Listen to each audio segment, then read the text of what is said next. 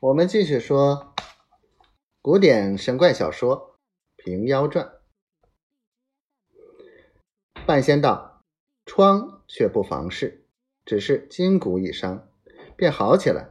这左腿已比不得右腿，只怕要做个瘸子。”婆子道：“若得了性命，便损去一只腿，也是小事。待儿子疮口合时，老媳妇还要率领他。”到恩官宅上拜谢。半仙道：“这个断不晓得。我还有句话说：据你卖气，你女儿也有灾厄。”那婆子心头又像被棒槌捶了一下。只见半仙以前语语灵验，又说出这句话来，如何不慌？便连忙道：“我女儿灾厄，当在何时？”有烦恩官做个大方便，索性就娶她则个。老媳妇生死不忘。半仙道：“你女儿的灾厄却有奇奇怪怪，连我也推想不出，也只在这一年半载上便见。大抵你们将受假人糊弄愚民，上无超行度世之学，下无惊天动地之术，一旦。”树穷命尽，鹰犬皆为劲敌矣。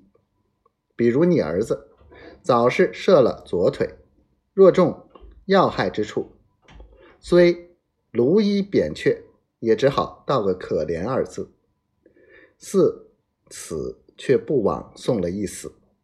我看你右手尺脉命根牢固，左手寸脉心窍灵通，大有道源。况你。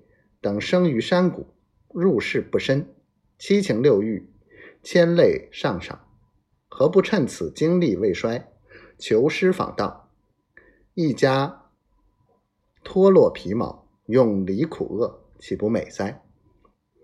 这一席话说的婆子泪下如雨，又磕下头去，多谢恩官指教。半仙换一个长外科药的家童出来。吩咐取一丸九灵续命丹，又取两个膏药，各将纸裹好，把与婆子说道：“此丸用好酒调服，自然没事。只是剑既入骨，只怕剑簇还留在内。若不取出，一生在里面作痛。可将温水洗净创口，将此拔毒膏贴上，待他。”紫血流尽，淌出心血来，然后患者神仙接骨膏，百日之外便可行动。又道：“我方才嘱咐之言，皆是好话，你须记取。”